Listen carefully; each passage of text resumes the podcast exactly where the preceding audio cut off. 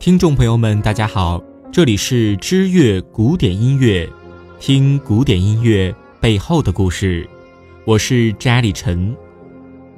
今天我们继续为大家分享柴可夫斯基的《仪式孽缘》剩下的故事。一八七七年七月，老柴的婚礼举行了，自己家族列席的只有弟弟阿南特尔。草草的婚礼之后，二人即刻启程去圣彼得堡。一周之后，回到了莫斯科。为了努力经营这份没有爱情的婚姻，柴可夫斯基还是陪着妻子去探望下岳母。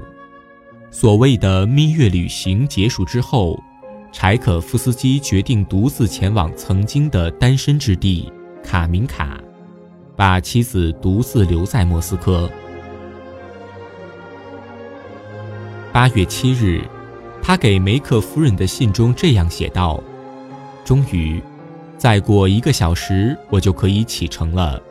如果在这个地方多待两三天，无疑我会疯掉。”此时的他，为了逃避婚姻，居然想到自杀，穿着单衣跳河，盼着能患上肺炎，就此一命呜呼。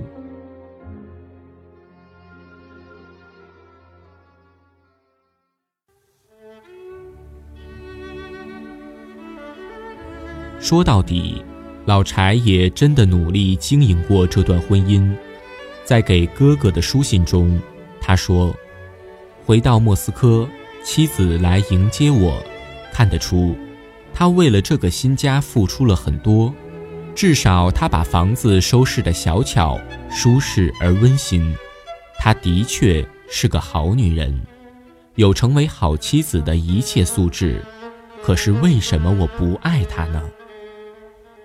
或许是自己跳河寻死有了效果，回到莫斯科不久，他的健康就每况愈下。圣彼得堡的医生会诊之后给出意见：若想活命，唯一的希望是转院去圣彼得堡。这似乎给了柴可夫斯基特赦，这意味着他可以名正言顺地跟新婚妻子就此告别了。在蒸汽机车冒出的浓浓水蒸气里，他酸溜溜地对妻子说：“我这就走了，你多保重。”这是他们留给彼此最后的印象。或许你听过某些给安东尼娜泼脏水的言论，说她神经质，有自杀倾向，不支持老柴的事业。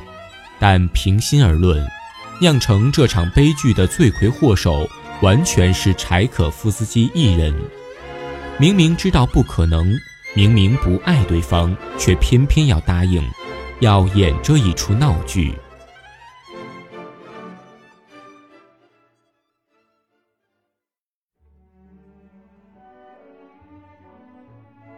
种种不正常的举动，你是不是开始怀疑老柴的性取向？其实。柴可夫斯基是同性恋已经是不争的事实。早年，他与学生兼好友希洛夫斯基的同性旅行，给他带来了创作的热情和冲动；而他和年轻的仆人索弗洛夫的终生友谊，则像一杯馥郁的醇酒，愈久愈浓。有人说，他的交响不朽名篇《暴风雨》。就是在这样的爱情滋润之下，灵思泉涌，仅仅用十天便完成了。梅克夫人突然停止对他的资助，暗示要结束二人之间的友谊，似乎也与此事有关。他一生的精华，B 小调第六交响曲。署名提献给他的侄子鲍勃。一八八四年，柴可夫斯基第一次注意到小侄子已经长成了美少年。他曾说：“鲍勃在我生命中扮演了重要的角色，我确实渴慕他，愈来愈强烈。”而鲍勃也确实回应了柴可夫斯基的爱慕，然而，这份不伦之恋一开始就受到社会的诸多压力和憎恶，生性敏感的他更是痛苦难耐。一八九三年，他指挥自己的第六号交响曲在圣彼得堡首演，这首属于他艺术总结的交响曲，各处都贯穿着无限的悲伤，明显是在暗示着什么。但老柴却只留下一句暗话，标题是谜，各自推测。九天后，他骤然辞世，官方说法是由于霍乱，也有传言说他因同性恋身份被政府逼迫服毒。无论如何，这部题献给侄儿的《天鹅之歌》就是一封不着文字。却噙满泪水的遗书。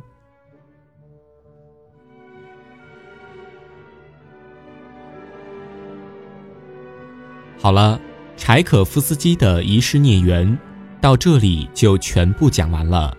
如果您喜欢我们的节目，请关注我们的新浪微博，或者在微信公众号中搜索“知乐古典音乐”并添加。感谢各位听众对我们的大力支持。我们下期节目再见。